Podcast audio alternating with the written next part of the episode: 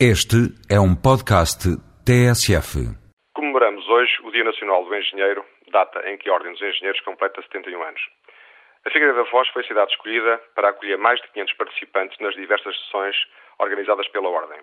Um dos temas já discutidos, com a participação de especialistas, foi a proteção da orla costeira, que constitui uma preocupante eh, situação nacional, atendendo a que temos 800 km de costa e 75% da população a viver próximo do mar.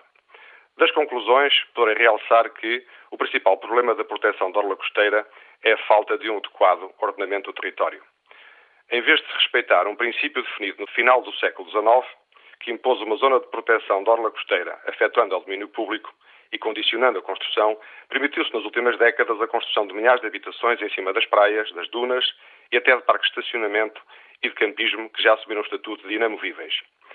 Poderemos atribuir as culpas ao mar, às alterações climáticas, mas um país de navegadores tem a obrigação de conhecer a força do mar e condicionar as atividades económicas perante uma inevitável exposição aos riscos.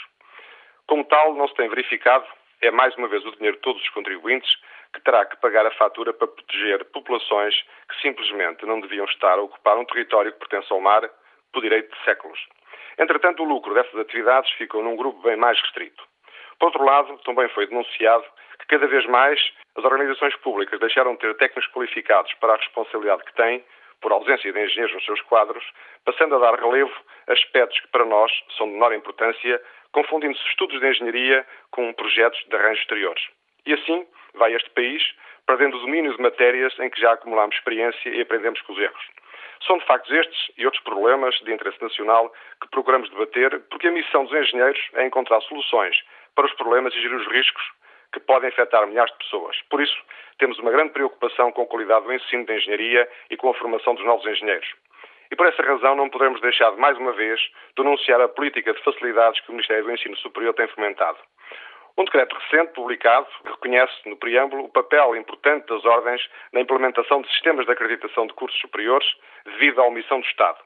Mas proíbe as mesmas associações de fazerem esse trabalho logo a seguir ao dia da publicação do decreto, porque o Ministério irá constituir uma agência de avaliação.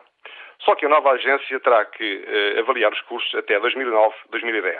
Até lá, pretenderam criar um vazio que imponha às ordens a admissão de pessoas sem formação adequada só para obterem um título. Enquanto isto, a Assembleia da República prepara-se para aprovar uma lei que irá proibir as futuras ordens de fazerem exames de admissão. Para se obter um título sem reconhecimento de competências, não é preciso tanto trabalho legislativo.